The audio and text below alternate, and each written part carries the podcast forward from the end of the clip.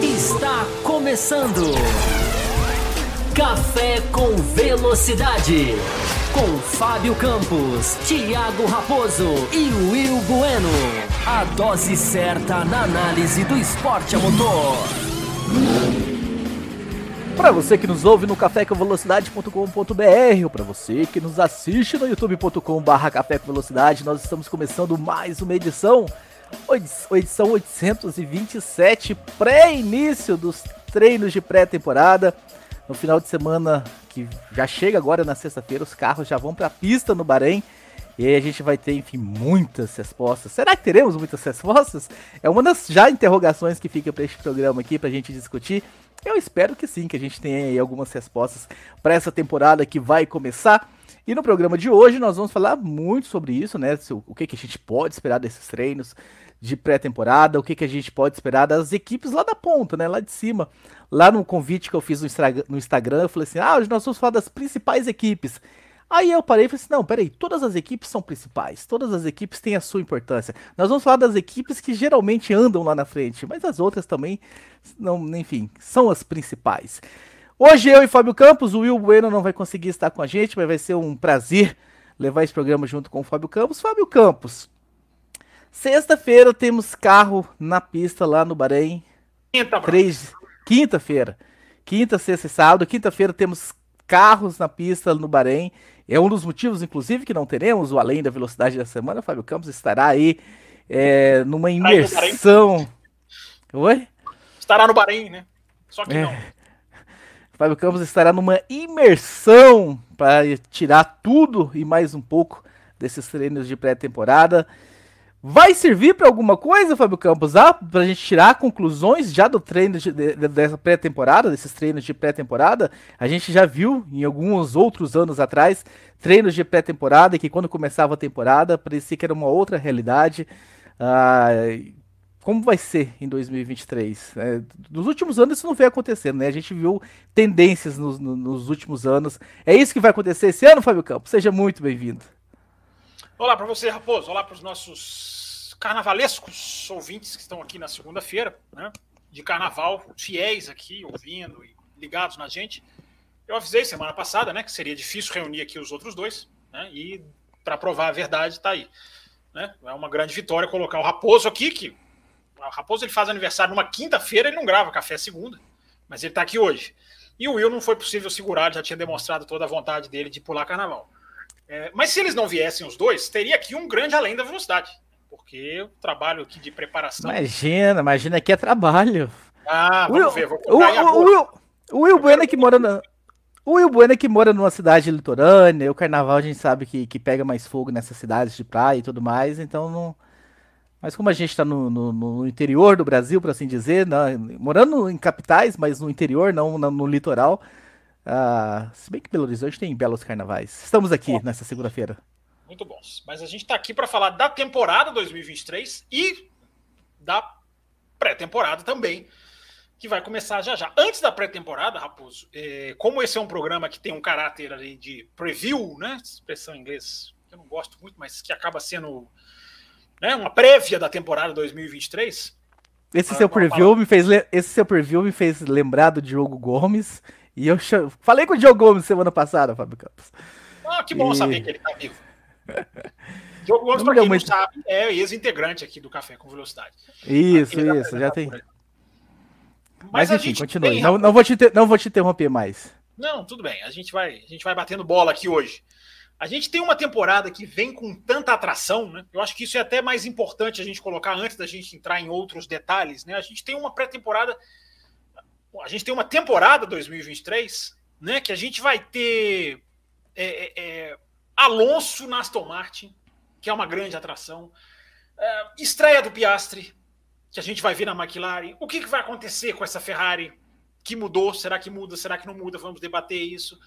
A disputa interna na Mercedes, até que ponto as mudanças no assoalho vão fazer alguma diferença? É um ano de seis sprints. Então a gente tem muita coisa interessante para a gente aguardar nessa temporada, esse, esse famoso esperar pela festa, né? Melhor do que a festa é esperar por ela. E ainda tem umas subtramas também, né? Que são muito interessantes. Gasly na Alpine, o que vai ser Alpine, Huckenberg na Haas contra o Magnussen, De Vries na AlphaTauri. Então a, a temporada tem muita coisa interessante para gente, a gente trazer. Só que, claro, né? Otimismo cego não é jornalismo. Como esse programa aqui é um programa em que a gente exerce uma análise crítica o mais aprofundada possível, é, a gente não pode tirar dessa equação o tamanho do buraco da Red Bull para as demais, que nós vamos entrar nisso em mais detalhes ao longo dessa edição. A gente não pode deixar de citar que teremos pilotos proibidos de se manifestar né, durante os finais de semana de grandes prêmios. Teremos provavelmente a despedida de Spa-Francorchamps, que é, entra no máximo se so, vai sobreviver num caráter de revezamento com outra pista. Então, Raposo, a gente tem muita coisa sobre 2023. A pré-temporada é apenas um rascunho. E a próxima segunda, claro que a gente vai entrar muito na pré-temporada. Claro que a gente vai focar bastante na pré-temporada, porque ela vai ter acabado de acontecer e a gente já vai estar às vésperas do Grande Prêmio do Bahrein, praticamente. Mas, é, como eu sempre digo, não é, Raposo? A pré-temporada ela, ela nos dá uma ideia, agora para responder a sua pergunta. Né? A pré-temporada ela nos dá uma ideia do que, que vai ser. A gente vai, a gente vai acompanhar comportamentos de carro, a gente vai acompanhar o detalhe né, que umas equipes podem conseguir extrair, extrair em alguns dias, poucos dias de pré-temporada. Qual é, qual é a equação mais importante que se tira de uma pré-temporada? É confiabilidade? É velocidade? Eu acho que é consistência, Raposo. Essa pergunta é boa, uma boa, uma boa, uma boa colocação essa sua. É, eu me lembro muito, Raposo, eu falava sobre isso aqui na quinta-feira, eu acho que você ouviu, que é um grande milagre, né? Você citou aí os, é, questões do, do, do, da próxima quinta-feira de não ter uma além Eu sempre, sempre ouço além da velocidade, Fábio Deve ter ouvido uns dois, no máximo, dois ou três, em toda a história do programa. Mas eu dizia lá, né, Raposo, da, no, na quinta-feira, da importância de se fazer uma análise diferente, né? E você fazendo essa boa pergunta, eu me lembrei aqui agora. O ano passado teve uns momentos da pré-temporada que foram muito cruciais, que na hora, isso acontece muito, né? Na hora a gente vê uma tendência que a gente nem sabe se vai se confirmar ou não. Mas o que, que eu estou querendo dizer? Teve um dia, o ano passado, que era o Pérez na Red Bull. É, foi nos primeiros dias, eu não, eu não, não, foi na primeira sessão, não. Não sei se foi no turno da tarde, da manhã, não me lembro. Só sei que era uma sessão em que o Pérez estava na pista. E os caras vinham, faziam tempo. E o Pérez entrava na pista toda, e ele entrava, ficava pouco na pista e voltava. Porque tem isso, né? Instintes longos, instintes mais curtos, é aquele negócio. E o Pérez, toda vez que ele entrava na pista, ele, ele virava tempo bom. Ele virava tempo comparativamente mais forte que os outros. Toda vez. Ele entrava fazia um tempo bom. Os caras estavam lá rodando 10, 15, 20 voltas. O Pérez já entrava e virava. Então isso foi. Acabou se confirmando, né? Depois. Era uma prova da consistência da Red Bull. Por isso que eu estou respondendo a sua pergunta com consistência, mas não é consistência necessariamente de ficar rodando. É consistência na, na, na, na, na digamos, na média dos tempos de volta. É por isso que eu tenho batido na tecla aqui, não é, Raposo? Da importância de se ter uma transmissão de pré-temporada com caracteres. Não há nenhuma indicação disso. Se houvesse, eu acho que a gente já teria até informação. Por isso que eu tenho 90, eu falei 90, agora eu já aumento para 95% a chance disso que eu vou falar aqui não existir, não acontecer mas a, a, a importância da gente ter uma pré-temporada com gráficos ricos, próprios de uma pré-temporada, e não ficar aquela torre inócua de tabela de tempos que aquilo ali não resolve nada nem na sexta-feira. Ela é um pouquinho mais, mais relevante numa sexta-feira de Fórmula 1. Então, esse tipo de coisa, o que a TV não mostra, não existe esse meme, não existe essa frase da internet, né? O que fulano não mostra, o que canal tal não mostra. O que eles não mostrarem, a gente vai tentar ir atrás e tentar pegar essa consistência, tentar pegar o comportamento, comportamento de uma equipe nos boxes, não só com o carro na pista, a equipe que está desesperada, a equipe que serra a assoalho, a Mercedes cerrou o assoalho, é, fechou o box, né, tampou, mas a, os repórteres ouviam a Mercedes serrando o assoalho durante a pré-temporada. Aí são sinais mais preocupantes. Então a gente vai observar esse tipo de coisa, Raposo, para a gente tentar responder a sua pergunta. O que, que a temporada pode mostrar? Existe um folclore, Raposo, já para terminar existe um folclore, né? A pré-temporada vale ou não vale? É, tem gente que se apega muito aos tempos. Tem gente que gosta de fazer ranking de equipes. Eu já adianto que não vou entrar nessa de maneira nenhuma. É, mas não quer dizer que a temporada não, não vale nada. A pré-temporada não mostra nada. Ela mostra indicações de quem tá bem, de quem tá mal, de quem foi mais consistente, quem foi menos. eu me lembro da, de Barcelona no ano passado. No primeiro dia a McLaren liderou, no segundo dia, e todo mundo veio falar que a McLaren estava uma maravilha. Tem até uma entrevista do Lando Norris na pré-temporada para a TV inglesa, dizendo, é, agora eles vão achar que a gente está bem. E não é o caso. E não era mesmo, porque quando foi para o Bahrein teve um problemaço de freio, os caras não davam mais do que 10 voltas e voltavam para o box. Olha aí coisas para a gente acompanhar na pré-temporada. Né? Você identifica um, pro, um problema grave nesse tipo de coisa. Os caras não davam 10 voltas. A McLaren não deu, não andou um grande prêmio num dia inteiro, num dos dias de Bahrein, ela não conseguiu completar um grande prêmio. Teve equipe que completou dois, dois e meio. Então a gente vai atrás de pistas, Raposo. A gente vai atrás de pistas para chegar aqui na segunda-feira que vem e tentar dissecar detalhes da pré-temporada para o nosso ouvinte. Quer dizer que você não vai cair numas dessas aqui do Pablo Brenner? Já dá para cravar a equipe campeã? Essa você não vai cair. Ah, eu vou cravar. Do... Equipe campeã é a equipe do Café com Velocidade. Vai ser campeã esse é. ano de análise, de debate, de mergulhar assim nas análises diferenciadas. Essa equipe agora, agora eu tô com uma dúvida cruel aqui, Fábio Campos. Você, enfim, colocou um monte de coisa aqui pra gente debater. Já foram 10 minutos de programa. A gente tem uma meta de fazer 60 minutos de programa. Eu vou ter que criar uma meta de superchat pra gente conseguir falar de tudo isso que você falou que a gente vai falar aqui no programa de hoje, porque nessa toada a gente vai falar de dois a assuntos e o programa. Quinta-feira a meta foi batida com louvor. É, cadê o brasileiro? Cadê o Carlos? Aliás, aliás, o Juliette tá aí. O programa de quinta só existiu porque ele foi um prêmio de bater meta, porque a volta do Além da Velocidade oficial é na outra quinta-feira, no dia 2 de março, se eu não estou enganado. Peraí, deixa eu até abrir o meu exatamente, calendário. Exatamente, dia 2 de março. Né? Não precisa abrir, é não. Então é isso. Meta lançada. Se a gente bater hoje aí 20, Fábio Campos. 20. Vamos subir essa meta aí. É Você tava com a meta. Isso, isso. Você tava com a meta muito, muito tranquila. Nós já estamos com 4, inclusive, né? Nós nem lancei a meta, já estamos com 4. Mais 16 aí a gente bate pra gente falar de tudo esses assuntos. A gente passar realmente uma segunda-feira aqui né, falando de todos esses aspectos, todos esses assuntos. Então, rapidinho, daqui... rapidinho, diga, diga. rapidinho, já rapidinho. que a gente já, a gente já está com o tempo corrido, apoia-se passando aqui quatro faixas cappuccino, café com leite, cappuccino, extra forte e premium. Uh, café com leite, grupo de WhatsApp, uh, cappuccino, grupo de WhatsApp e programas especiais. Extra Forte, grupo de WhatsApp, programas especiais, sorteio de várias assinaturas da F1 TV e a faixa Premium, todas essas três que eu falei, mais sorteio de ingresso para o Grande Prêmio do Brasil, sorteio de três miniaturas, gravação de programa aqui com a gente, provavelmente cafés expressos antecipados antes deles saírem para o público. O ouvinte do Café Prêmio pode receber, se não for uma edição urgente. Então, estão aí, Raposo. Rapidinho, rapidinho, as quatro faixas do Apoia-se para quem quiser, para quem gostar do nosso trabalho e quiser acompanhar o Café com Velocidade. Não, eu vou mais além, eu vou mais além, Fábio Campos. Além, Sema... além, sempre além. Semana que vem nós já vamos começar com F1 TV. Então Opa, essa semana, essa então. semana, essa semana você vai dar uma resetada lá naquela senha da galera. A gente avisou que era temporada, temporada. Semana que vem a gente já vai sortear F1 TV. E semana que vem já vai sair uma miniatura também. Vai começar a temporada da Fórmula 1 uma das miniaturas. E eu vou mostrar, estão aqui na minha mão. Se me permite eu ficar grande na tela, muito obrigado, Fábio Campos. Por favor. Nós, nós temos uma da Red Bull, que nós ah, compramos. Que coisa fantástica, hein? A pessoa que for sorteada vai ter o direito de escolher qual ela quer, né? Nós temos uma da Mercedes, que tá aqui na minha mão também. Peraí, essa Mercedes é 2023? Porque parece, hein? Parece. E nós temos também uma Ferrari, tá aqui na minha mão. Então, você que é da faixa Premium, semana que vem nós já vamos fazer o sorteio. E lembrando que a faixa Premium, sorteio. quem, quem entrar agora concorre? Concorre, né? Concorre, concorre. Então, quem entrar agora já concorre. Então, tá aqui as três na minha mão: Ferrari, Mercedes, Red Bull. Tem um reflexo aqui atrapalhando um pouquinho, mas Não, está aqui na tela. Legal, você que você que tá no podcast aí, dá uma entrada depois no YouTube para você conferir as três miniaturas aqui na minha mão. Então, quer dizer, quer dizer que o primeiro a ganhar escolhe, porque o segundo escolhe. O terceiro, essa, o terceiro claro que não, mas o segundo o não vou dar essa mamata não, hein? Ah, pra mim daria. O segundo poderia escolher também. O terceiro vai, vai ficar com. Metas. Vai depender das metas.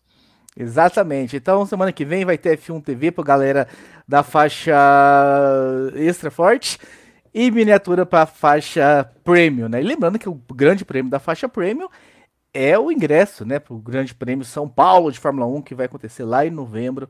E essas minis aqui são é o mimos a mais que o Café Velocidade está trazendo. Mas a grande, a grande cereja, Em breve o Raposo vai mostrar o ingresso também, já está chegando. Isso, a grande cereja do bolo é, é este ingresso para que você esteja lá em Interlagos acompanhando, quem sabe, a decisão do título na sua frente, como Interlagos já muitas vezes. Eu espero que chegue até Interlagos, né? Porque é, o ano passado foi, foi bem antes da decisão do título. Fábio Campos, vamos começar muitos recados, já estamos aí com 14 minutos. E só estamos com quatro superchats, a gente precisa de mais 16 para a gente bater a meta, então vamos, vamos acelerar que a gente precisa falar de muita coisa. Eu quero saber o seguinte, Fábio Campos. Dá para esperar muitas mudanças de 2022 para 2023 ah, na distribuição de forças do pelotão. A Red Bull, como você falou, né, passeou o ano passado. A rosa dos ventos da Red Bull foi certeira e eles, enfim, ganharam o que ganharam. A espaço para Ferrari Mercedes e buscar a Red Bull. A Red Bull continua uh, melhorando, né? A Honda, inclusive, saiu hoje aí uma reportagem de que a Honda trabalhou muito na parte da confiabilidade, até para que a, a, Red Bull e a AlphaTauri tenham mais condições, até de, enfim, de, de trabalharem melhor com as estratégias, com essa confiabilidade melhor do carro. O que, que podemos esperar nessas mudanças de forças de 2022 para 2023? Pois é, uma boa questão para a gente começar, né, Raposo? É, eu acho que é, existem assim, a gente para fazer uma análise aprofundada, eu acho que uma análise que o nosso ouvinte merece, eu acho que a gente tem que abordar os seguintes pontos.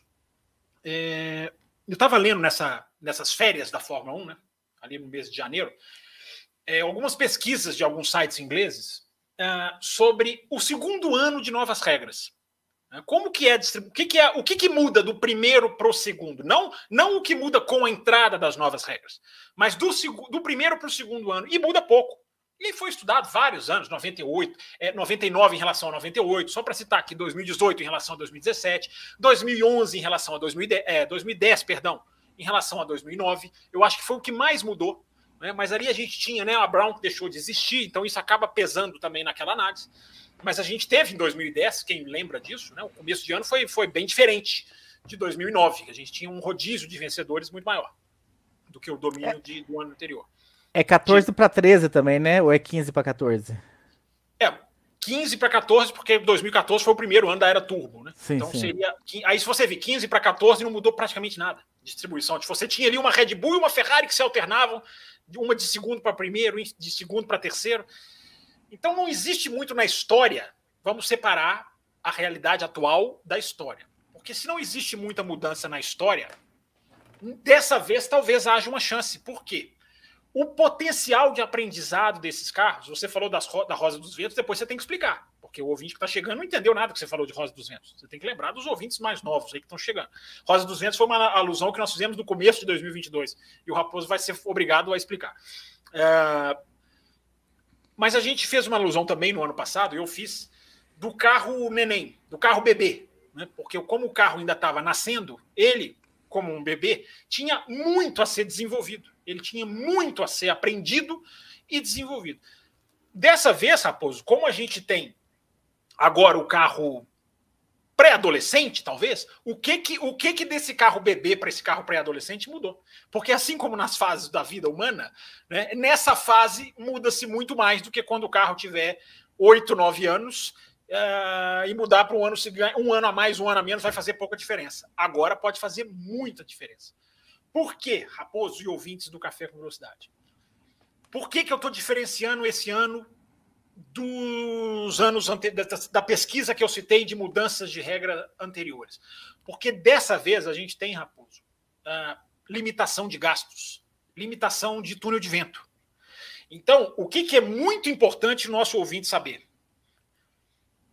Muita coisa que foi aprendida do carro do ano passado, de erros, de caminhos Rosa dos Ventos, de caminhos que poderiam ser melhor uh, uh, direcionados, uh, muito do que foi aprendido ficou preso o ano passado. Era travado por limite de gastos e limite de túnel de vento.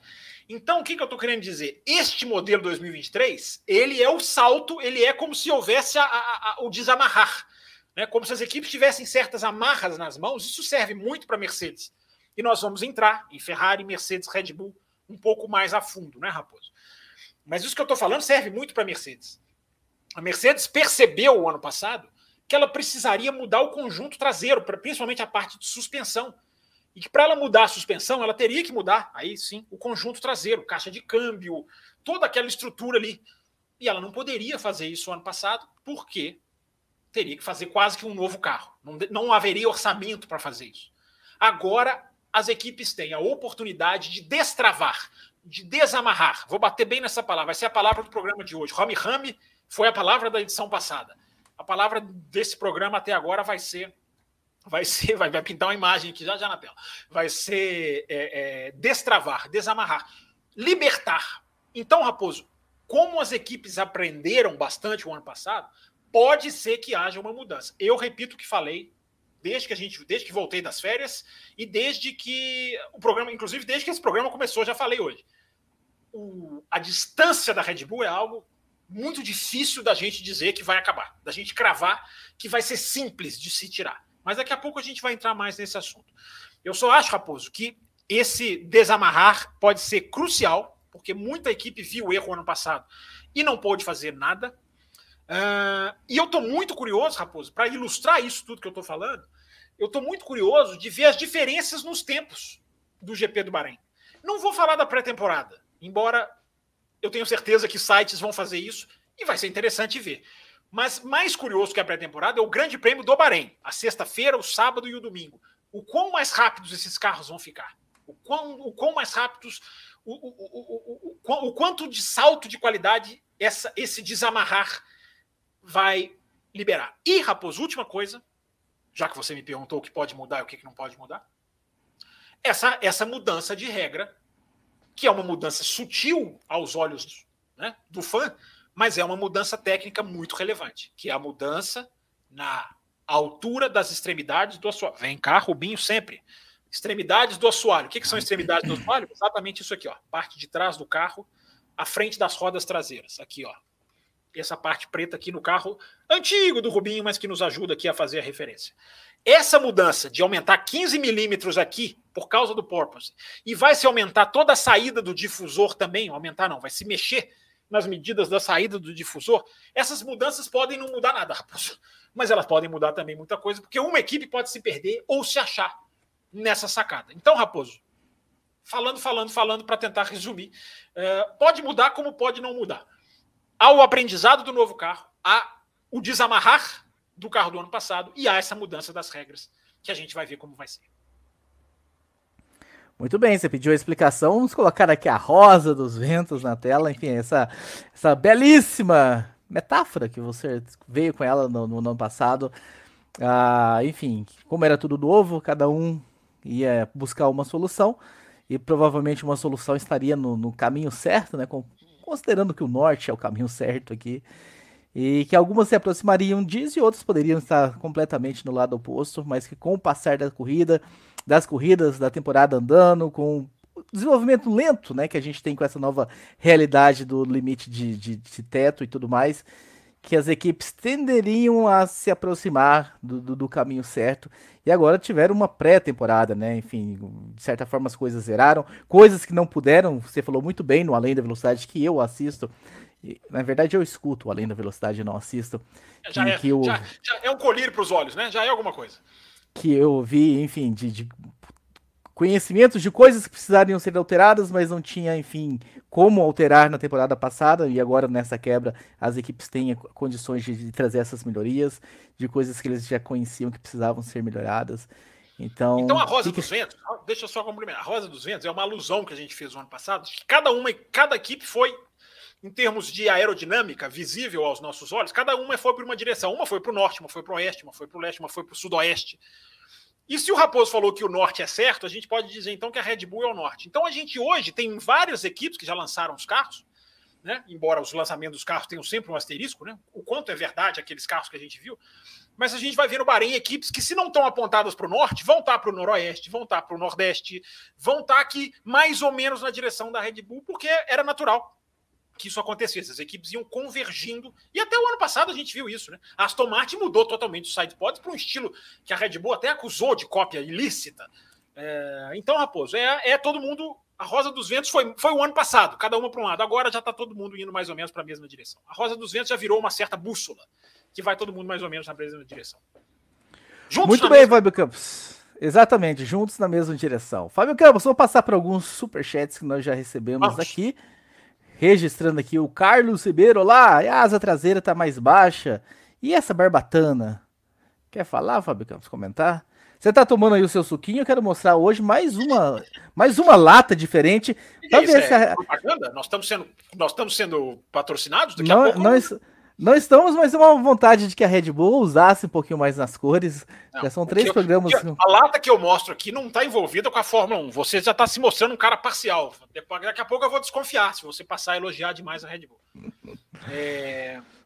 Eu não, reparei essa asa traseira tão mais baixa assim, não, Carlos. Eu acho que alguns carros a gente tem que esperar a pré-temporada para a gente ver, né?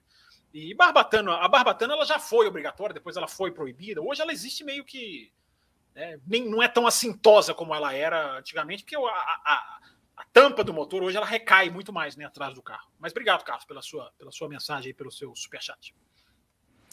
José Etienne, Fórmula 1 é melhor que Carnaval. Menos para o Will Bueno, José Etienne. Para todos nós que estamos aqui, com certeza. É, é. Para o Will Bueno, a realidade ele, é outra. Ele veio dizer que era trabalho aqui semana passada, né? Que como, como paga a língua, né? José Tiene mandou mais um. Estou ansioso para ver o Enzo indo bem na Fórmula 2 e subir para a Fórmula 1 ano que vem. Há chances disso, Fábio Campos, considerando essa parceria da Honda com a Ford, o Yuki, de certa forma, perdendo aí o, os incentivadores deles, dele estar ali na AlphaTauri, o Enzo correndo, de certa forma, aí, né, na, na, na academia da, da Red Bull. E se fizer um bom trabalho na Fórmula 2, Existe essa chance, Fábio Campos? Ou é muito ilusão dos, de nós brasileiros? Muito otimismo? Ah, Raposo, existe um caminho. Eu, eu, vou definir dessa maneira. Eu não vou dizer que existe uma chance grande, pequena, média. Eu vou dizer que existe um caminho. O caminho ele, ele é o piloto da Red Bull. A Red Bull tem dois pilotos, né? É, é muito curioso, né? Porque a AlphaTauri sempre foi, quando chamava-se Toro Rosso, né?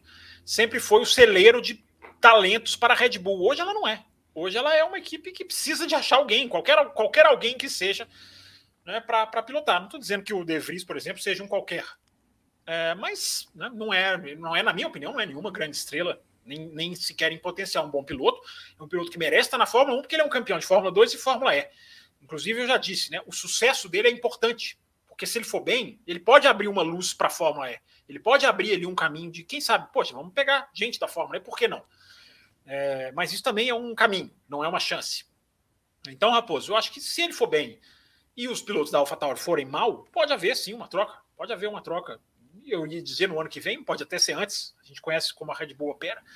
Então existe um caminho, mas eu não ficaria muito nutrindo essas esperanças de antemão, não, gente. Vamos assistir, vamos ver o que vai acontecer, vamos, vamos, vamos analisar se o piloto está no nível, porque as pessoas ficam tão fominhas né, para ver um brasileiro lá que às vezes se esquecem né, de, de, analisar se esse brasileiro tem condição ou não. Vou citar aqui o, o irmão do, do, rapaz do Enzo, o Pietro Fittipaldi. Né? As pessoas ficam tão cegas em clamar por ele na Fórmula 1 que esquecem de se perguntar se ele tem currículo para estar na Fórmula 1, quando não tem. É claro, basta analisar sem torcida. Muito bem, mais um superchat aqui na tela da Isabela Correia. Stroll acidentado. Drugo tem boas chances de fazer a pré-temporada de vitrine para alcançar a titularidade no grid da Fórmula 1 em 2024 ou é cedo para pensar nisso? Já que estamos falando de brasileiros para 2024, Fábio Campos.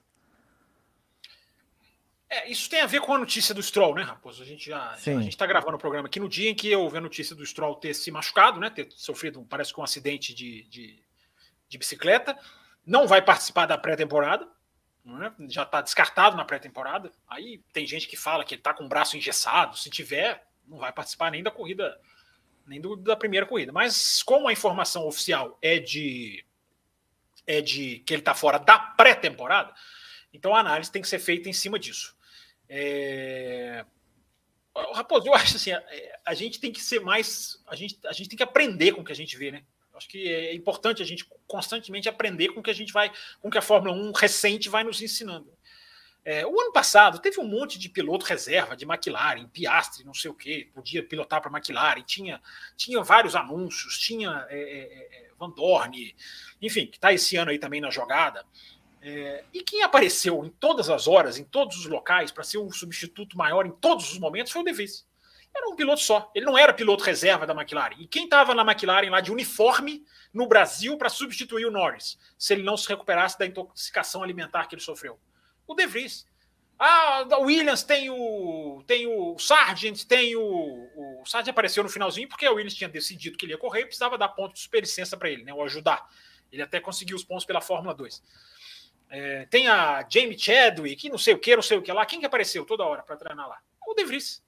É, então, gente, é, é, é, eu estou vendo as pessoas, nossa, Drogovic, Drogovic. Essa, essa questão de testes, essa questão de quem vai andar, de quem vai substituir, ela é decidida final de semana a final de semana. E ela tem um enorme peso da montadora chefe, da montadora principal, da fabricante que fornece o motor. Eu, para mim, o Mick Schumacher é o reserva da Mercedes, é o reserva da Aston Martin, é o reserva da Williams e é o reserva da McLaren. Porque foi isso que eu vi, foi isso que eu enxerguei no ano passado. Então não tem como eu tapar os olhos para isso. Agora, o Stroll está fora da pré-temporada. A Isabela perguntou aqui. É, para mim, o mais lógico é o Alonso andar os três dias. É muito mais lógico para a equipe. Você botar o Alonso para se enturmar com o carro, para se enturmar com a equipe, para se acostumar com o carro. Né? Enturmar com o carro não, é possível. Mas se acostumar com o carro. Eu acho, aí... só deixa, eu acho que só deixa de ser lógico se a equipe já sabe que o Stroll não vai poder andar, né? Na, na, na, primeira, primeiro final de semana. Pois é, é, isso que eu ia dizer. Se ele não vai correr a primeira prova, aí é outro, aí muda. Se ele não vai correr, se é certo que ele não vai correr, porque são seis dias, né? Entre o final da pré-temporada e o início da, da, da Fórmula 1, né? É, aí tem que colocar alguém para andar. Aí a equipe já tem que decidir quem, quem vai ser e essa, e essa pessoa tem que andar. No mínimo um dia. Se você quiser dar dois dias para Alonso, dá no mínimo um dia. Agora, se há uma, uma, uma, uma, uma chance, uma avaliação médica, que daqui a alguns dois, três dias, quando vai começar a pré-temporada, Pode ser que o caso do Stroll tenha alguma evolução, alguma, alguma avaliação, algum desdobramento. Se o Stroll for uh, se recuperar, quem tem que fazer os três dias no carro é o Alonso. Evidentemente que é o Alonso. O cara é, é, é, é novo na equipe, né? andou pouco o ano passado, todos andaram, só naquele, naquela Abu Dhabi lá, aquele pós-Abu Dhabi. Então, para mim, é lógico que quem tem que andar no carro é o Alonso. Agora, se a equipe decidir, ó, o Stroll não vai ter chance, quem vai ser o piloto? O Van Dorn não vai poder ser. Já acho difícil, porque vai estar correndo na Fórmula E nesse final de semana. E aí vai ficar entre Mick Schumacher e, e, e, e o Felipe Drogovic. Eu acho que o Mick Schumacher tem ampla vantagem. Mas vamos ver. Né? Vamos, vamos aguardar. Cenas do próximo capítulo, vamos ver o que, que vai acontecer. Enfim, parece que sai amanhã, né? Essa informação. Ah, pelo que eu andei acompanhando. Você aí, fala amanhã, você quer dizer o que para quem está ouvindo o programa? Eu quero dizer terça-feira, já que nós estamos Pode. gravando na segunda-feira, dia 20 de fevereiro. Na terça-feira, dia 21, provavelmente a, a gente já de ter essa informação. Fábio Campos, vamos começar a falar então das equipes uh, separadamente, as equipes lá do topo. E vamos começar falando da Red Bull, né? Red Bull que foi a grande sensação do ano passado. Inclusive, você falou muito bem. Quantas corridas só que eles não ganharam em 2022, Fábio Campos? Cinco. Oh, quase que eu peguei você de calça curta aí, é isso? Não, ah, e... Eu fiz a mão aqui, você que não estava olhando para a tela, eu fiz com a mão aqui para você responder. Vamos falar, enfim, fazer um balanço da, da equipe. Disputa interna de pilotos não, não existe, né? não sei se você concorda comigo, mas. Opa, peraí, desenvolva é, essa tese. Das, das, dessas três equipes que a gente vai falar, eu acho que onde a disparidade, a diferença entre o piloto número um e o piloto número dois é mais, enfim, gritante, onde a gente consegue identificar com clareza, é, de olhos vendados, quem é o primeiro piloto, quem é o segundo piloto. Talvez a gente não tenha tanta clareza assim na Ferrari a gente não tenha tanta clareza assim na Mercedes, mas na Red Bull isso, enfim, não só, enfim, não só. E, e não tem nada a ver com interferência da equipe, na qualidade pura do braço, não há nem necessidade de intervenção da equipe para que a gente reconheça quem é o primeiro e quem é o segundo piloto. Tá, vamos inverter então, vamos começar pelos pilotos, né? É, eu também acho que eu, a, o que vai ser muito curioso vai, ver, vai ser ver na, nos momentos em que o Pérez conseguir encaixar, se ele conseguir encaixar, porque o Pérez, uma verdade tem que ser dita a respeito do Pérez, né? A gente não pode analisar só por conceitos. Uma verdade tem que ser dita a respeito do Pérez. É, ele evoluiu. Ele fez um 2021 de uma maneira e um 2022 melhor do que 2021. Claramente houve uma evolução. Então, se ele continuar nessa toada e conseguir incomodar o Verstappen, como vai ser a postura do Verstappen nos finais de semana em que ele, em que ele for incomodado. Porque o que a gente tem de 2022, a deixa né, que 2022 nos coloca ou nos apresentou, é, é, a deixa de um Verstappen absolutamente irredutível em querer ajudar o seu escudeiro. Né? É, aquilo, que, aquilo que aconteceu no Brasil e em Abu Dhabi, é, aquilo, aquilo, aquilo é, é sério, cara, aquilo é grave. Aquilo é, é, é, importante, aquilo é, é material para a gente discutir. Né? Um piloto que recebe uma ordem para deixar passar o outro pelo vice-campeonato, que até agora não me entrou na cabeça, uma hora vai entrar, é, ou talvez nunca, nunca entre. Uma ordem pelo vice, o Verstappen corretamente não aceita, na minha opinião. É, sou absolutamente contrário à maioria dos, dos, comentários que vi, né, de que tinha que devolver, de que tinha que ceder, porque tinha que ajudar, porque foi ajudar meu amigo. Ah, o cara quis ajudar. Um piloto ser cordeiro não obriga o outro a ser. Senão a gente não está falando mais de disputa esportiva, a gente está falando de uma troca de favores. A gente está falando de um, de deixa-me deixa. Né? É automobilismo, né? Para mim ainda é, embora muitos não, não assim analisem. Então, o Verstappen corretamente não obedeceu, mas aí surgiu todo o, o a, a, a, rusga, né? Que viria de Mônaco, de uma batida do Pérez, né? E o Verstappen diz no rádio, nunca, no Brasil ainda, né? Nunca mais me peçam isso de novo. O que eu achei, acho que a maioria acreditou que fosse uma frase para ser ali de cabeça quente, para ser discutida e que depois teria, digamos assim, seria meio que esquecida. Ledo, que, que, de... que, que deu Mônaco? O que, que deu Mônaco? Porque chegou, rapidinho, porque chegou em Abu Dhabi, deixa eu só concluir o raciocínio. O ledo engano é porque chegou em Abu Dhabi e a equipe que queria fazer o vice, certo ou errado, queria fazer de tudo para o Pérez ser vice, não teve a coragem de dar a ordem para o Verstappen ajudar na estratégia do Pérez, que vinha de duas paradas e o Verstappen de uma. Então, quando o Pérez alcança o Verstappen, seria natural no raciocínio das equipes deixar o Pérez passar para ele ganhar tempo em relação ao Leclerc, que ele não incomodaria o Verstappen. E nem isso a Red Bull foi capaz de dizer. Ou seja, a frase do Verstappen demonstra um poder que a gente tem que discutir que a gente vai discutir, inclusive, na hora de falar da Ferrari. É, demonstra ali uma situação, é, uma, uma um, talvez uma nova, nem tão nova assim, é, dominância dos, das grandes estrelas sobre as suas equipes. Não é tão nova assim, porque já existiu em outras oportunidades, mas que pode ter ficado muito mais aguda agora, em era de limite de orçamento, em eras em que a o braço é uma peça que não te, não te limita financeiramente. Você pode pagar o que quiser para essa peça que faz toda a diferença. Então a gente pode estar tá vendo uma outra dimensão ou um novo degrau nessa nessa na influência das grandes estrelas dentro da sua equipe. No quanto elas mandam, vai. Vamos falar o português, claro. No quanto uma grande estrela manda na sua equipe. Eu acho que essa é, essa é a alusão. Você ia perguntar alguma coisa de Mônaco? Eu ia, mas acho que eu lembrei da resposta que concluíram que não ia fazer investigação sobre o caso do é. Pérez lá ter batido e tudo mais. E no final parece que eu lembro de sair uma coisa que não, não haveria investigação. É, a, a, a, Fórmula 1, Raposo, ela tem uma norma de que, e eu não concordo com essa norma, de que a, a FIA tem, né, de que só se investiga mediante protesto. Né? Só há investigação se houver protesto. E as próprias equipes rivais resolveram não, não protestar, porque o desgaste do esporte seria grande, na opinião delas eu acho que tinha que investigar. Esse tipo de coisa não pode varrer para debaixo do tapete. Mas como a Red Bull já era, né? Já era, digamos assim, centro das é, atenções. É, é importante. É importante contextualizar também, né, Fabricão? Vai que alguém também não sabe do que nós estamos falando de Mônaco. É, a batida do Pérez na classificação, que foi, foi dada como proposital. Né? E muitos pilotos deram essa indicação de que ali havia alguma coisa esquisita, e a gente vendo as imagens é muito esquisito. Eu até coloquei no meu Twitter né, lá no arroba campusfb, que todos nós comíamos uma grande mosca, né? Que em Mônaco ninguém falou nada. E, e a gente analisando agora as imagens, é, é, a gente tem uma, a gente tem uma, uma, uma, uma é, é, é, é, de uma, é uma esquisitice a imagem, para dizer o mínimo, né? que, que chama muita atenção. Então, Raposo, não se investigou, ninguém quis abrir essa caixa de marimbondos, porque ia desgastar a Fórmula 1, porque ia desgastar a Red Bull de novo, né? Já estava no centro das atenções pela questão do orçamento, e, e se achou melhor não se cutucar. Mas o que, que ainda tem guardado nisso ali dentro da equipe? Né? O, vai, o vai acontecer o quê? A tendência de Abu Dhabi da equipe ser subalterna à vontade do Verstappen. Porque não é só não ter dado a ordem que, eu repito, se eu, se eu não concordo com a ordem no Brasil, eu também não concordo com a ordem em Abu Dhabi.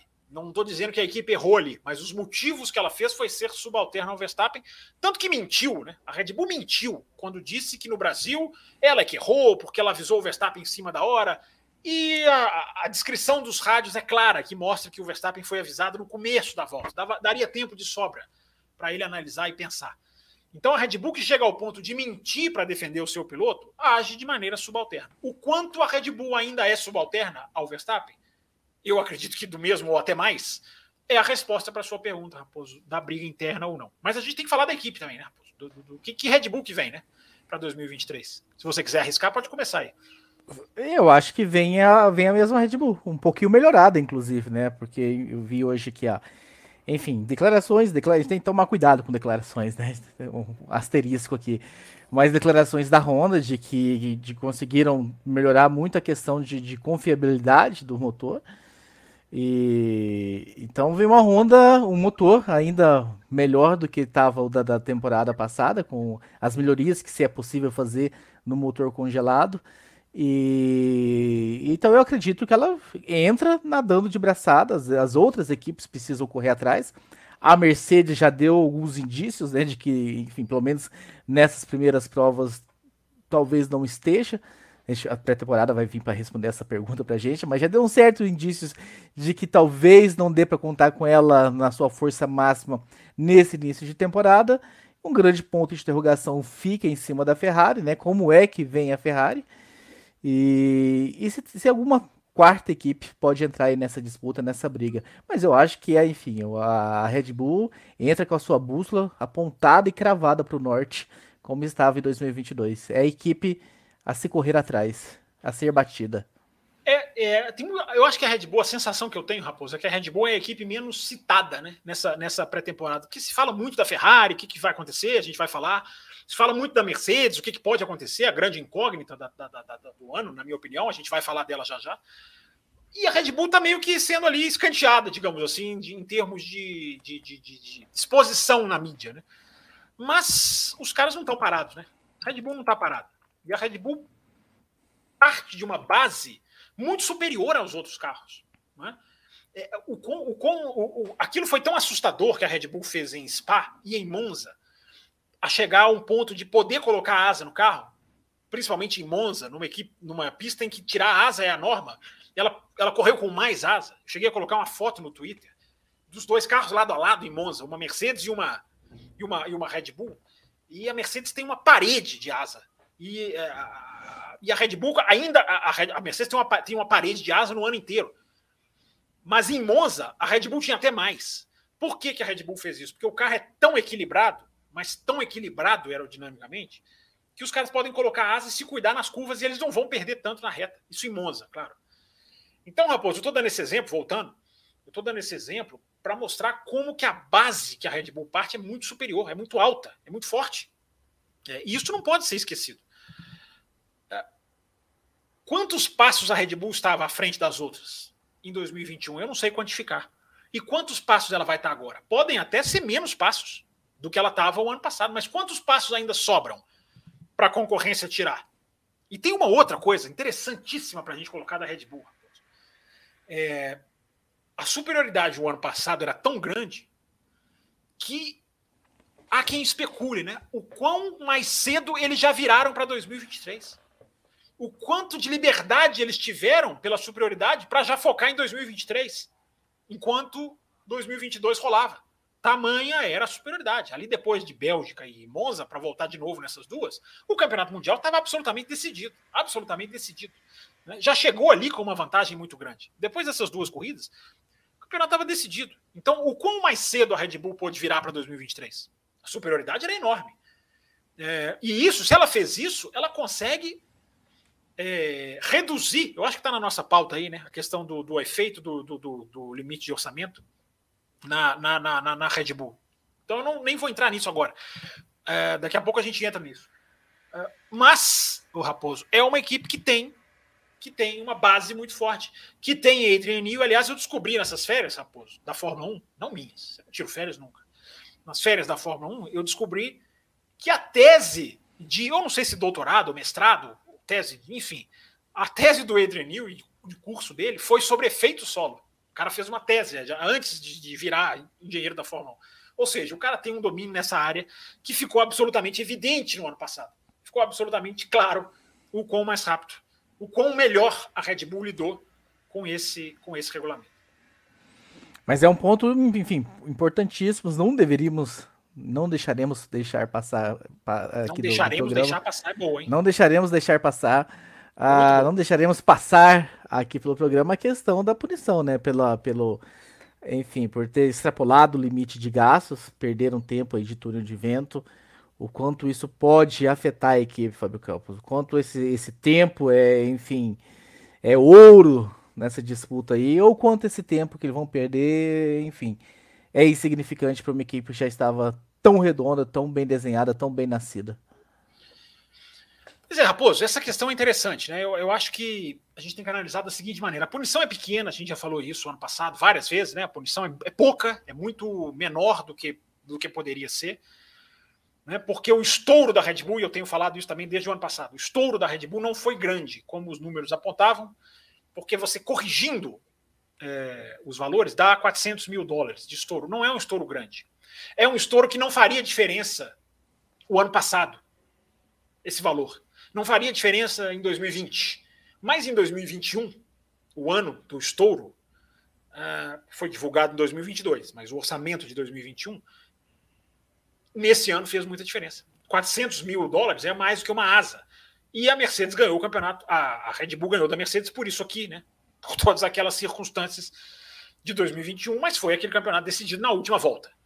É, então, 400 mil ali, cara, né? Faz diferença. Faz diferença. Então a punição é pequena, a punição é branda, não há a menor dúvida disso. Aí agora a sua pergunta: se ela vai fazer efeito ou não. É, se a Red Bull virou o carro para 2023 há, há, há mais tempo, ela já ou no final do ano passado, né, melhor dizendo, explicando melhor, ela já dilui um pouco essa perda. Porque se ela começa antes das outras, ela, ela consegue meio que equilibrar. Eu acho, Raposo, que esse efeito não será sentido jamais agora no Bahrein, na pré-temporada, no começo do ano. Porque lá na frente é que a equipe vai chegar no teto desse dessa limitação de túnel de vento.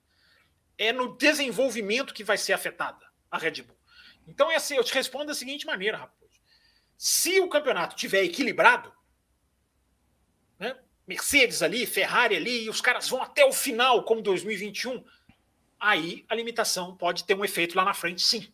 Porque ela vai ter, ela já teria menos por ser a campeã, ela vai ter 10% a menos. 10% é pouco? É pouco.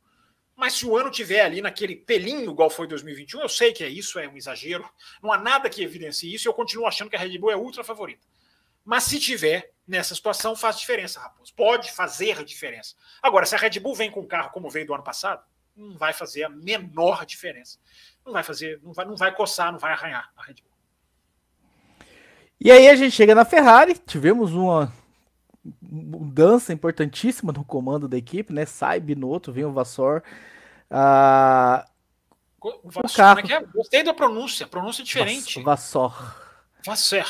É francês, não é alemão. É... Você, está falando, você tá falando como se ele fosse alemão, ele é francês. Vassar. Isso. Enfim, enfim, Campos. Vem ele, mas não tem, não teve tempo de ter a mão dele nesse carro, pelo menos. Ele tá entrando agora, tá chegando agora. Enfim, a Ferrari não começou o desenvolvimento dela em dezembro. Ah, ele meio que entra pegando o bonde andando. Ah, o que que essa mudança uh, de comando pode significar para a equipe? O que, que, podemos esperar da Ferrari? Vamos lá, Raposo. É... O Vasser, assim, o dedo do Vasser no carro é sempre relativo, né? Porque ele não é um diretor técnico, como era o Binotto, por exemplo. O Binotto tinha esse, esse, esse, esse pedigree técnico. O Vasser é até formado em engenharia, mas ele não, não é, ele não está ali como diretor técnico. Ele está ali como, como o, o Toto Wolff, como o Christian Horner, são caras para comandar a equipe. É... Se a Ferrari tivesse um problema só, Raposo, a gente poderia colocar que a Ferrari do Vasser pode ser diferente. Ela pode ser diferente. No final ela até pode, mas a gente colocar isso aqui é... seria muito simplista, seria simplificar demais. Porque a Ferrari não tem problema em uma área. Não, a Ferrari não tem um problema. E o, o, o estalar de dedo, o Vasser não vai resolver num estalar de dedos. Não é chegar, estalar o dedo e resolver. Por quê? Porque não só é um, é um trabalho que tem que levar tempo, como não é uma coisa só que a Ferrari tem como defeito. Né? A Ferrari teve problema ano passado com estratégias, a Ferrari teve problema ano passado com o desenvolvimento do carro. A dúvida da Ferrari naquele novo assoalho, né? ali entre França e Japão, os caras não sabiam se o assoalho funcionava ou não. É, a Ferrari teve problema de confiabilidade. Né? Esse problema, a, a equipe está batendo muito no peito de que resolveu. Né? E é, é, é muito forte né? A, a, informação que casa com as evidências. Já falei sobre isso aqui esse ano, né? De que tiveram que reduzir a potência do motor depois das, das quebras de Azerbaijão e, e, e, e, Espanha. A impressão minha houve um congelamento do superchat aqui. Deve estar com problema na plataforma, né? Não estou vendo aparecer Eu também acho, eu também é, acho. Estamos tá, presos nos. Deve ter estragado aqui a plataforma do superchat. Mas enfim, enfim, Raposo, é, são muitas áreas que a Ferrari tem. Então, se a Ferrari. Teve, pra... teve, teve, problema de piloto também. Teve alguns erros ali, foram erros de piloto, Sim, né? Vou chegar lá. Nós vamos chegar lá. Nós vamos falar da dupla de pilotos. É, mas esse problema do motor, que a Ferrari agora se orgulha de, de, de, de, né, ter resolvido, pelo menos é o que as afirmações dizem, como o Raposo, as afirmações dizem, né? Como o Raposo falou, é, declarações em pré-temporada, cada um declara o que quiser. Algumas a gente tem que analisar com o pé atrás. Mas vamos supor que eles estejam certos, vamos supor que o clima de otimismo reine na Ferrari. É, é, é muito problema para uma pessoa só resolver. E a Ferrari tem esse problema estrutural, que vem de tanto tempo, que faz com que a Ferrari não ganhe nada desde 2007. Né? 2008 ainda ganhou construtores, né? naquela decisão do Massa com o Hamilton ainda ganhou construtores, ok. Mas de lá para cá, já são 15 anos a Ferrari começa a se aproximar do seu maior jejum. E a gente que acompanhou, começou a acompanhar a Fórmula 1 nos anos 90, né, Raposo? 80, 80 você e o Will, 90 eu, anos 2000, antes do Schumacher, assim, anos 2000 já começaram com a era Schumacher, né? Mas a gente cresceu ouvindo do jejum da Ferrari, de George Scheckter, que não ganhava há 20 e tantos anos. A Ferrari tá chegando lá. A Ferrari tá chegando lá. Tá se aproximando daquela marca que a gente cresceu ouvindo é, tanto tempo que não, que não consegue ganhar. Então a Ferrari tem um problema estrutural. Eu citei aqui na quinta-feira, nem vou entrar muito não, para quem quiser ouvir lá a edição de quinta-feira, aqui o bloco de quinta-feira. Eu citei na quinta-feira a nomenclatura do cargo do, do Vasser, que é levemente menor do que seria do cargo do Binotto, que aí muita gente reflete, né? Isso significa mais interferência dos caras de cima. Esse Vinha, Benedito Vinha, que parece ser um cara que mete a mão onde não é chamado, é, será que esses caras vão continuar intrometendo? Ou o Vasser vai ter liberdade? Aí eu começo a responder a sua pergunta. Só, ainda vou começar a responder. Mas, enfim, termino respondendo a sua pergunta. É, é preciso dar ao Vasser primeiro blindagem para ser o Jean Todt ou o Ross Brown. Aqueles caras tinham blindagem. A Ferrari não era. É, é, não era uma, uma, uma, bola de futebol política que vai para lá e vai para cá, é chutada para lá e é chutada para cá o Vasser terá essa, esse tipo de blindagem para trabalhar? Se ele tiver, é o que eu falei do estalar de dedos. Ainda não é para o Bahrein. Se a Ferrari ganhar o Grande Prêmio do Bahrein, eu disse isso ano passado. Se a Ferrari ganhar o Grande Prêmio do Bahrein, é muito mais mérito do Binotto do que do Vasser. Muito mais, claramente mais. Não que o Vasser não vá ter mérito. Vai. Mas é, é, é, é a, a, a mão dele, o dedo dele, Raposo, a impressão digital do Vasser ainda tem que ser é, é, ainda precisa de tempo para ser sentida. Agora, o cara já consegue ali, na conversa, já consegue dar um clima diferente da equipe. E aí a gente tem que ver que Ferrari vai ser essa, né, Raposo? A Ferrari precisa de uma revolução operacional. Ela precisa operacionalmente atingir a perfeição para para brigar, para ser uma equipe que briga. E se ela atingir essa perfeição, entra outra questão. Ela vai conseguir manter isso por 23 finais de semana? Ela vai conseguir operar bem. É, não adianta fazer isso no, só no começo do ano. Ela vai conseguir operar bem toda a temporada. Isso são perguntas, Raposo, que não dá para jogar tudo nas costas do Vasser. Porque vem de muito tempo e leva tempo para se, se mexer. Leva tempo para se acertar. Eu entendo que a velocidade da internet vai avaliar o Vasser na segunda corrida. Na primeira corrida, se ganhar a Ferrari, já vão dizer que é ele. Olha lá, tiraram um minuto. E não é essa a realidade dos fatos. Porque o cara já pode colocar ali um pouquinho dele mas a, o, a, o, caminho a se mudar é muito grande, é muito longo para ele percorrer. Então, é, é, a gente vai ter essa questão. O meu grande medo do Vasser é essa pergunta, esse superchat, que parece que não deu pau, não, Fábio Campos. Acabou de chegar um aqui depois de muito tempo. Deve Opa, ter, deve ter destravado, deve ter destravado. Tava travado, mas deve ter destravado agora. A gente vai ver um monte chegando agora na sequência. Que é a questão de definição de primeiro piloto. Eu não vejo na Ferrari uma diferença tão clara como eu citei na Red Bull entre os dois pilotos que de olhos vendados você consegue enxergar. Ok, você, alguns consideram, eu sei que você está nesse grupo, o Leclerc um pouco acima ou acima do Carlos Sainz, mas eu vejo essa diferença bem mais próxima um do outro do que tão longe assim. E você já disse aqui em outros programas, enfim, da, da ligação que o Leclerc tem com ele. Eu tenho medo disso, Fábio Campos, de como é que a Ferrari vai se postar agora, sem um minuto, deixando os pilotos correrem. Como é que vai ser essa, essa disputa? Se é que ela vai deixar, né? Essa, essa é a grande dúvida. Obrigado, José Etienne. José Etienne é um dos nossos. Eu vou chamar ele só de José, já deixei o like, Etienne. É, porque ele já deixou, ele sempre é o primeiro a deixar like em tudo, no, no WhatsApp, no YouTube. Então, José, like, Etienne. Obrigado pela sua pergunta e pelo seu superchat. É, essa é a grande questão. Porque vai bater justamente naquilo que eu falei no começo do programa. O peso das grandes estrelas. Será que o Vasser veio porque a Ferrari acredita nele? Ou ele veio porque o Leclerc disse: Eu quero esse cara. Esse é o cara que eu quero. Será que o Binotto caiu por causa disso? São questões. São apenas questões que eu estou colocando aqui, não há informação disso. Né? Até porque se houvesse, estaríamos bombardeados por manchetes de repercussões de tudo isso. Esse tipo de coisa jamais vaza, ou dificilmente, para não, não dizer jamais. Dificilmente esse tipo de coisa vaza. Mas se foi, se foi uma. Se tem muito do dedo, impressão digital, vou repetir essa palavra. Se houve muito da impressão digital do Leclerc na saída do, do, do piloto, a gente vai ver uma mudança na, na, no, no, caráter da Ferrari. É, ou não.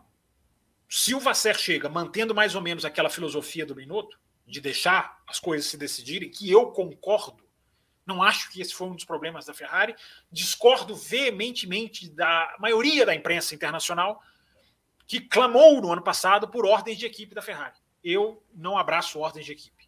É, não abracei e jamais abraçarei. Entendo as situações lá no final do ano, né? Para não ser aqui, para não antes que apareça alguém aqui sem entender o que eu estou dizendo. Entendo quando acontece no final do ano. Na Fórmula 1 acontece no começo do ano, no meio do ano, quando não tem mais ano, quando já acabou o ano. É, acontece em todos os momentos. Então, essa é uma, das, é uma questão. É boa pergunta do José Etienne. É, se a Ferrari vai ter um. A, a gente vai entender a razão do Vasser ter vindo para a Ferrari nessa postura. É, eu espero mas, que ele tenha. Mas nem, mas nem o Carlos pai, nem o Carlos filho tem muita postura de aceitar isso, né? Eu acho que eu prevejo problemas, prevejo algum um cenário não tão amigável ali no box, se foi para isso que ele veio. É, cara, o que a gente viu do Sainz até agora, Raposo, é assim: é um cara que aceita a ordem de equipe quando ele não tem chance para ganhar quando ele tem chance de ganhar, ele é proativo. Então a gente não sabe se a Ferrari vai ter chance de ganhar ou não. Né? Eu, eu não vou dizer aqui que os Sainz aceitam ou não aceitam, como eu acho uma injustiça de bater esse carimbo no Norris. Eu acho que todos aceitam, praticamente todos aceitam, tirando o Verstappen, é, na situação com o Pérez que eu acabei de explicar. Eu acho que vai ser um, vai ser um enorme desconforto, sim, se, ele, se, ele, se, se isso passar a acontecer por esporte. Por isso que eu acho que a melhor estratégia é deixar o jogo ser jogado. E lá na frente, se você tiver alguma grande tendência, você faça. O problema é que esperar isso da Fórmula 1 é, é, é, é quase que um sonho assim utópico, né? Não, espera chegar o campeonato no momento de decisão. Os caras já vão ser pressionados, porque hoje em dia a imprensa pressiona por ordem de equipe. Né? Essa subversão do trabalho crítico do jornalismo, que ao invés de defender o esporte, não só aceita, como clama né? Pelo, pela, pela, pela planilha ser mais importante do que a competição na pista né? porque a ordem de equipe que não tem sentido nenhum, como não tinha sentido a ordem na, em Silverstone, né? no final, depois da, da, troca de pneus, quando eles mandaram ele deixar o Leclerc passar, ele falou, cara, gente, eu tenho pneu aqui, ele ganhou aquela corrida peitando a equipe.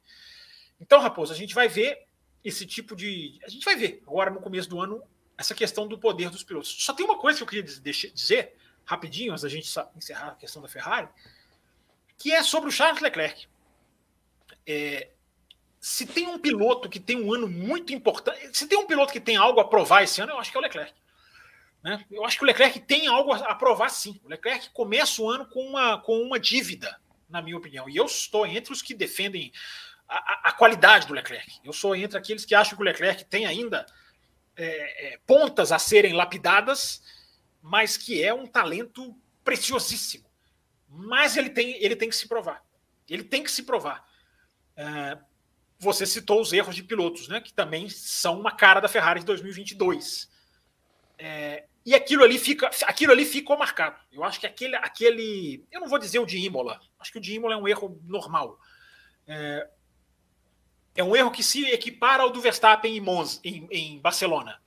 Embora ali teve aquele negócio, né? Aquela, per, aquela perda de carro ali, não só ele, como vários outros. Como o Carlos Sainz, melhor dizendo, também. O Leclerc tem aquele erro da França nas costas. E eu estava pensando, Raposo, se a Ferrari se acerta esse ano, vamos supor, imaginando, que a Ferrari se acerta esse ano.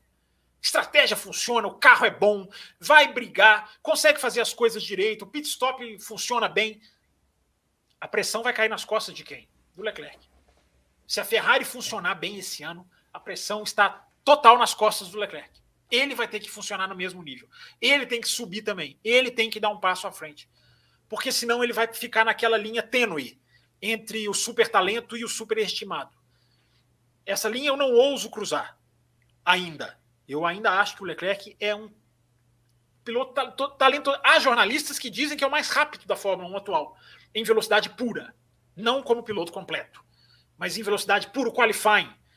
Eu não chego a tanto, mas eu vejo o Leclerc como um talento desses arrebatadores. É um cara que tem braço para ser campeão do mundo, só que ser campeão do mundo não exige só braço.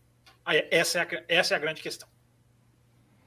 Muito bem, muito bem. Mais um super chat chegando aqui, Fábio Campos. Vamos aproveitar antes da gente mudar para Mercedes.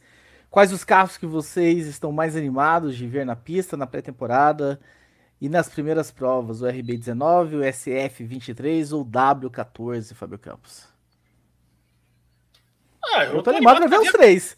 Eu tô, eu tô animado, animado para ver a Fórmula 1. É, eu tô mais animado para ver os carros lá, os, os carrinhos é, com os, seus pretinhos básicos, né? Por que o preto, né? Só assistiu Além da Velocidade para saber.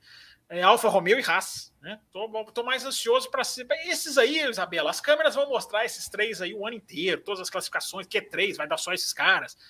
Né? Eu, tô, eu quero ver os de trás do pelotão também, como vão não só visualmente, né? não só analisar a beleza, mas é, ver o que esses caras vão fazer, como vai ser essa briga lá atrás. Enfim, eu tô, tô mais curioso para ver esses, mas, enfim, falando sério, a expectativa é para ver como vai ser a Fórmula 1 nesse ano, né? como vai ser a, a, distribuição de forças da Fórmula 1 nesse ano. Porque, aliás, tem uma coisa curiosa, né, Raposo? É, a gente estava falando no começo do programa daquele negócio das regras que dão certo ou não dão, né? Ou o segundo ano, o segundo ano, se as coisas mudam em segundo ano de regras ou não. É, as regras, antes de eu dizer o que eu vou dizer, dar os números que eu vou dizer, que eu vou passar, eu gostaria de deixar claro: as regras não foram feitas para agrupar o pelotão. As regras feitas, é a mudança do carro em si, as regras feitas para agrupar o pelotão são regras de médio a longo prazo. Essas já começaram a vigorar, mas a mudança do carro em 2022, o objetivo era ultrapassagem. Só que, porém, contudo, no entanto, todavia, não obstante, a, aproximar o pelotão poderia ter sido um efeito das regras. É muito importante o ouvinte ter essa, essa, essa diferenciação, Raposo. Uma coisa é achar que as regras não funcionaram porque o pelotão não se agrupou. Não, as regras não eram para isso. Só que elas poderiam ter esse efeito colateral. Tanto não tiveram, Raposo, que as três grandes tiveram em 2021, fizeram em 2021 uh, 69% dos pontos. Elas abocanharam 69% dos pontos em 2021 antes da mudança.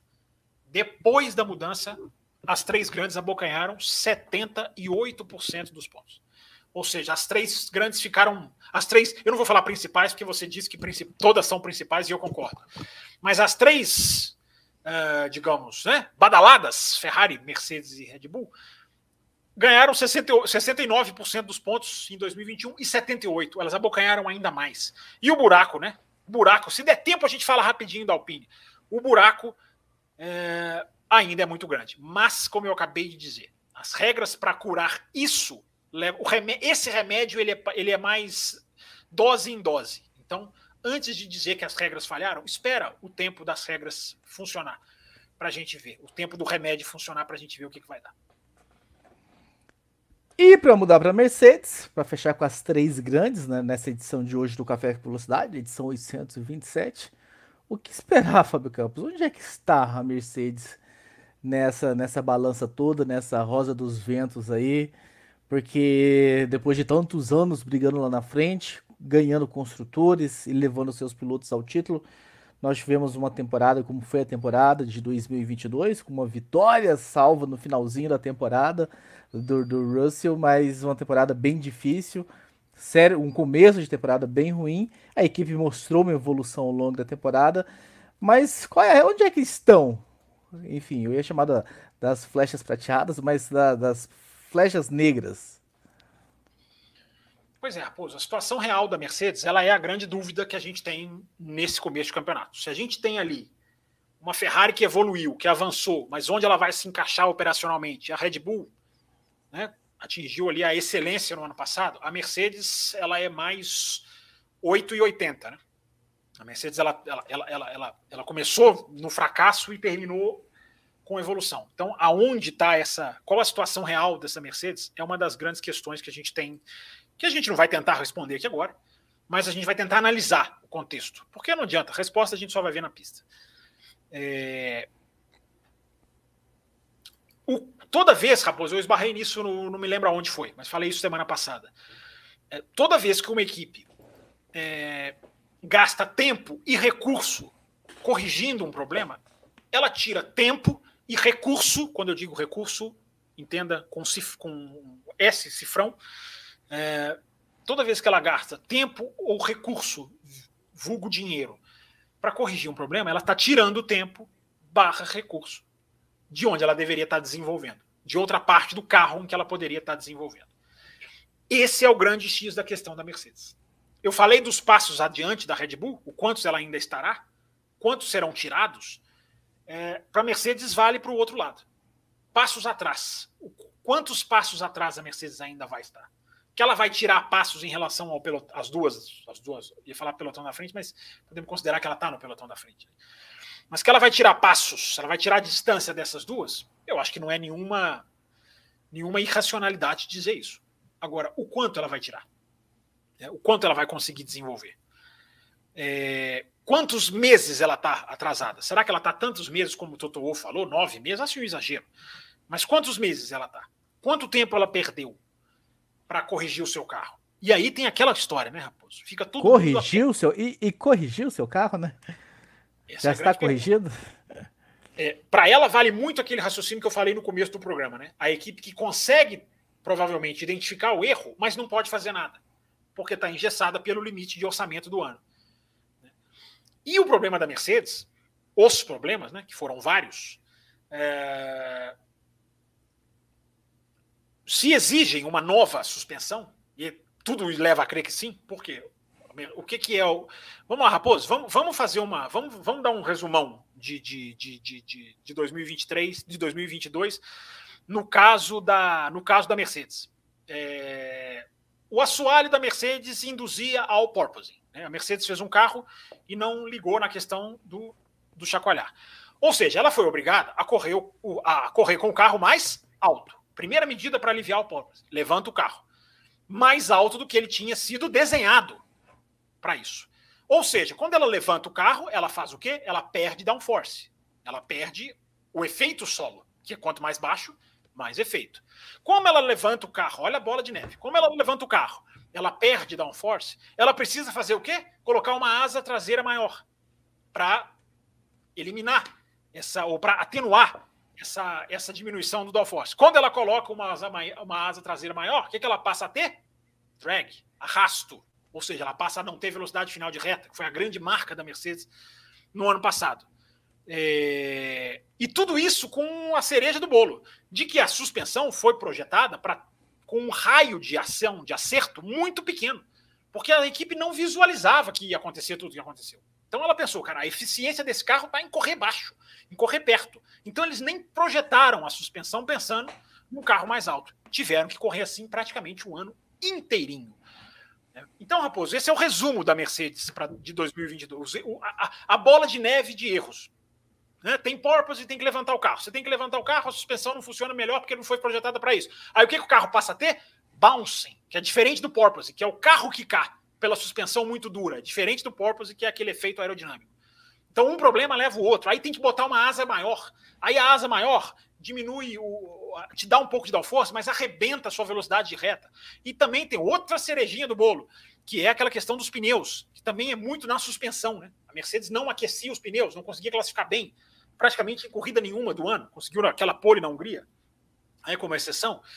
É, então, Raposo, a equipe tem que corrigir tudo isso, é muita coisa para a equipe corrigir. Só que agora ela tem a, o desamarrar, a, a desamarrar, o desamarrar vai, da, da, da situação de poder atacar todos esses problemas de uma vez, de poder é, é, é, fazer uma nova traseira, uma nova suspensão, uma nova parte toda de, de, de, de que alivia esse problema. E tem agora esse assoalho, né, com essa mudança na extremidade do assoalho, que tende a favorecê-la, já que ela tem uma, um problema de teve um problema de porpoise mais grave do que as outras. Então, Raposo, o estado da Mercedes, cara, né, nós não vamos cravar aqui o estado que a Mercedes está. O que a gente tem que fazer é esse tipo de análise que a gente está fazendo aqui. Apontar os problemas e o tamanho deles para a equipe resolver. Agora, dito tudo isso que eu disse, é a Mercedes. Esse asterisco tem sempre que ter. É a Mercedes. Não é uma equipe qualquer, não é uma equipe pequena, não é uma equipe ruim, não é uma equipe mais ou menos, não é uma equipe de altos e baixos, pelo é uma equipe de altos e altos, pelo que a gente viu desde 2014 para cá. Então é a Mercedes. Fica essa esperança. Agora, que o buraco é muito embaixo, é muito embaixo. Só uma coisa rapidinho, Raposo. Fica todo mundo focado no sidepod, né? Ah, a Mercedes vai mudar o sidepod. Primeiro, gente, a parte mais importante do dos carros de Fórmula 1, nós não vemos. Está embaixo do assoalho. Então, hoje em dia, o sidepod é muito menos. Eu não vou dizer que não é importante, é claro que é. Mas é muito menos importante do que era antes. Porque o segredo do carro está por baixo. Por isso que a gente chama o carro de efeito solo. A Fórmula 1 do efeito solo. E por que, que a Mercedes. É, não mudou o sidepod? Será que ela não quis? É uma pergunta mesmo. Estou fazendo uma pergunta aqui que eu não tenho a resposta. Por que, que ela não mudou? Será que é porque ela sabe que se mudasse teria que voltar para o carro bebê, enquanto os outros carros já são pré-adolescentes? Ou, como ela própria deu a entender no lançamento, o sidepod vai vir. Um sidepod diferente vai vir.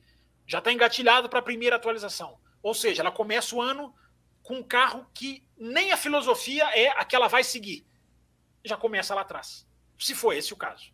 Então é pés no chão, Raposo. Pés no chão, embora eu digo e repito, é a Mercedes. E aí a gente cai mais uma vez na disputa entre os seus pilotos, né? Talvez Essa a disputa é a grande questão de em termos de disputa de pilotos, né, Raposo? A disputa mais dura dessas três equipes, né? enfim, na minha opinião. Eu sei que é a sua também. É, ouvindo além da velocidade, Há muitas perguntas a ser respondidas sobre esses pilotos. O ano passado o Russell né, venceu, o Hamilton passou a primeira temporada dele desde 2007, desde que ele entrou na Fórmula 1 sem uma vitória. Beliscou ali uma vitória, mas não, não venceu. E fica essa, fica essa pergunta, fica isso no ar realmente. Como é? Vai, enfim, vai ser essa disputa.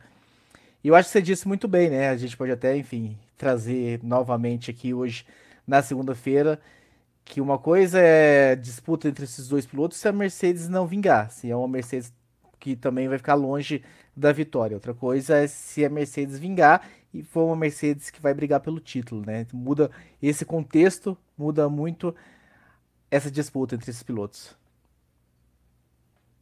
É, Aposo, por quê, né?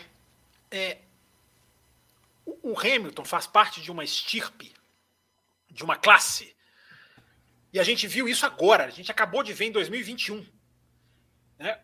Aconteceu com o Hamilton, aconteceu com o Verstappen, a gente viu isso lá do Senna, do Schumacher, do Alonso.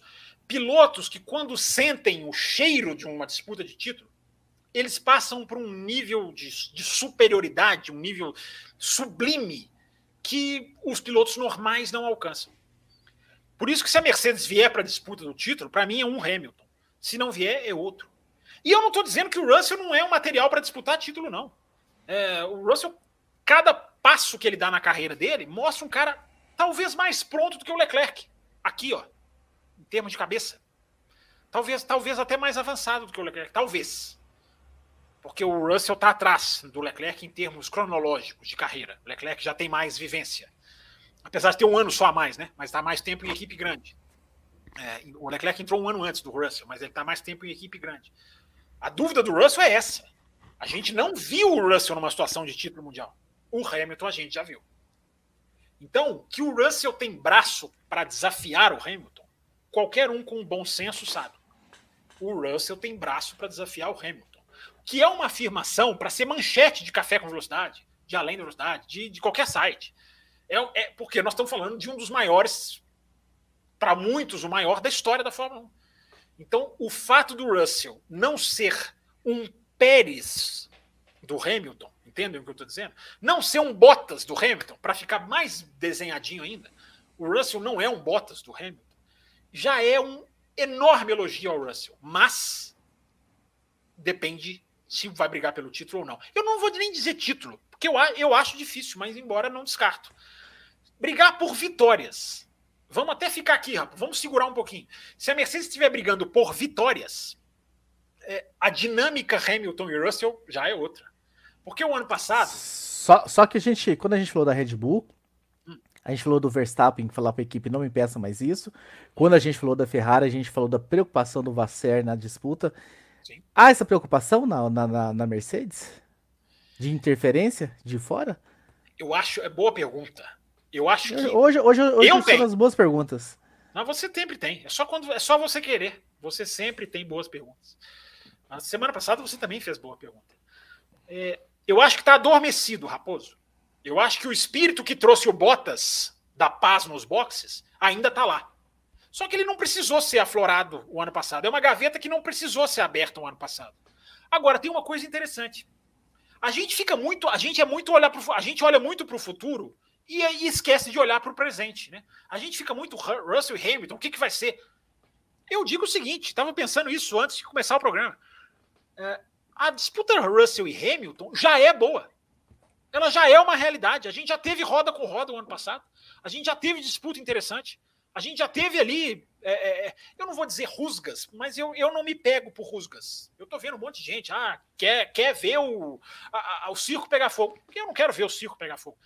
Eu falo aqui, o Raposo também já falou muitas vezes, que rivalidade é uma coisa enriquecedora para o esporte. Rivalidade é. Mas não é por causa disso que eu vou ficar aqui torcendo para os caras brigarem, se, estapearem. Se acontecer, não acho que o esporte vai perder com isso.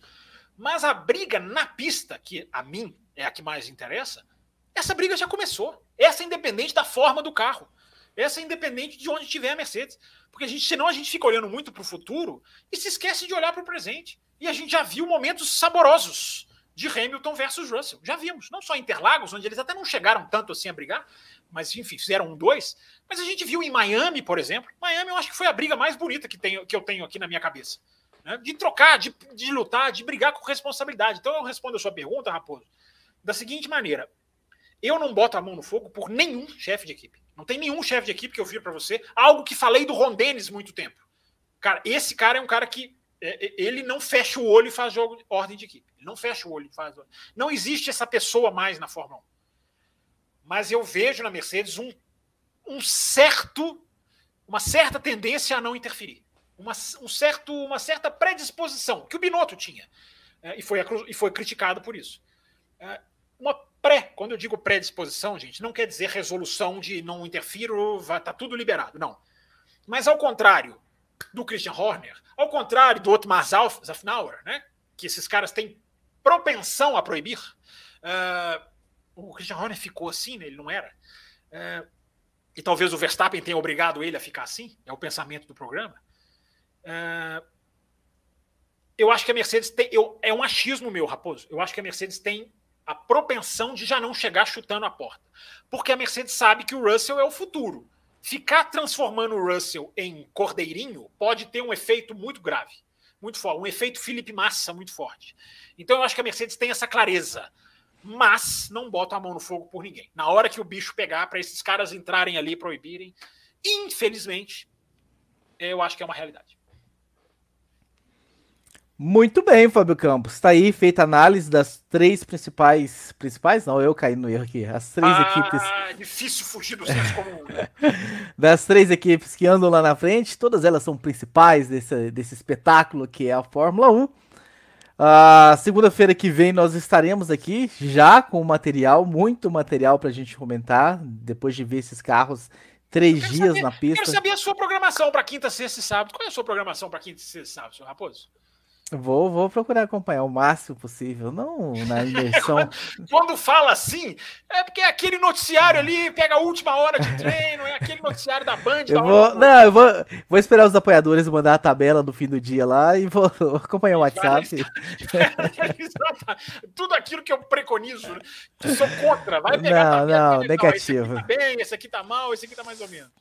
Negativo, mas enfim. É, assistir às 8 horas diárias. Serão 8 horas? 4 horas pela manhã e 4 horas à tarde?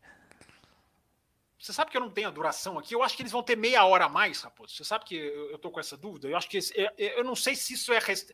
A televisão vai transmitir meia hora a mais ou se o treino vai ter uma duração de meia hora a mais. Confesso para você que agora você me pegou, Raposo. Eu tô até correndo aqui, tô até abrindo correndo aqui, tentando pegar aqui. Eu achei aqui, ó, de 10, ah, de 10 vai. da manhã às 7 e meia da noite. Ah, tá. Peraí. Horário, você tá falando de horários do Bahrein. É, horário do Bahrein. O que dá 9 horas e meia. Então tem meia hora a mais, como eu, como eu vi. É porque eu fiquei com medo, Raposo, de ter visto e, e, ter, e, e ser transmissão da televisão e não o horário de pista aberta e pista fechada. Mas você está confirmando aí, então tem uma meia horinha mais para lá, uma meia horinha mais para cá. Quem vai acompanhar tudo, meu amigo? É, perdido, perdido e meio, para não falar aqui algo mais feio. Estão perguntando aqui, vai ter transmissão da F1 TV? Vai ter transmissão da F1 TV, vai ter transmissão da Sky Sports da Inglaterra. Acho que vai ter transmissão da TV Bandeirantes, alguns, alguns, alguns momentos, né? O canal fechado da Bandeirantes, enfim. Mas F1 TV vai ter, Wellerson. Obrigado pela sua pergunta. Vai ter. F1 TV transmite tudo, todos os anos e, enfim, vai estar tá, vai tá ligadíssima lá. E se você não tem F1 TV, Semana que vem, segunda-feira, a gente vai sortear dois acessos. Semana que segunda-feira. Não combinei com o Fabio Campos, não, mas já está aqui, ó. Dois. Para já começar o final de semana da Fórmula 1 já assistindo com o F1 TV. Então, semana que vem a gente vai dois. Quem está na faixa extra forte. É, na extra forte. Agora ficou complicado quatro faixas. Mas quem está na faixa extra forte de apoio do Café com Velocidade vai semana que vem ter duas chances de concorrer, de levar o endereço está aí na tela para vocês, apoia.se barra Café com Velocidade, ou você pode se tornar membro aqui pelo YouTube, entrar nessa faixa e já vai concorrer a, a duas, enfim, dois acessos para F1 TV na segunda-feira que vem. E além disso, nós vamos sortear também uma dessas miniaturas para quem está na faixa Premium na, na semana que vem, segunda-feira que vem. Então tem uma da Ferrari, uma da Mercedes, uma da Red Bull aqui na minha mão, um pouquinho de reflexo, mas enfim, acho que vocês estão conseguindo ver. Quem está na faixa Premium, semana que vem, uma dessas vai ser sorteada, pode ser sua. E se você entrar hoje ou amanhã, enfim, essa semana ainda, você já concorre, você já entra concorrendo a uma dessas miniaturas. Então, torne-se um dos membros do Café com Velocidade, ajuda a gente a manter essa estrutura aqui viva e ainda concorra a prêmios. Né? Lembrando que quem, quando você entra nessas faixas tops, na Extra Forte ou na Premium, você leva tudo das faixas anteriores. Então você também entra no, no grupo exclusivo do WhatsApp. E toda segunda-feira, pós-corrida pós de Fórmula 1, ou seja, teremos 23 etapas nessa temporada, nós teremos pelo menos 23 programas extras em que você vai receber. É um programa que é fechado só para os apoiadores da, da, das, dessas faixas, então você vai ganhar esses programas extras. Então não perca tempo, se você não apoia ainda o Café com Velocidade, clica no Seja Membro aqui no YouTube ou naquele endereço ali embaixo, apoia.se barra Café com Velocidade. Levantou a mão, falou, Fábio Campos. Rapidinho, agradecendo muita gente que deixou pergunta que hoje a meta não veio, então a gente deixa Alpine, McLaren, enfim, a gente deixa essa aí para outra oportunidade. E o Além da Velocidade, para responder aqui ao Goru, é, que é o é, é, é, o, é, o, nosso. É, é, é, o tradicional Goru, tá com, tá com o nick um pouquinho diferente, mas eu acho que é ele.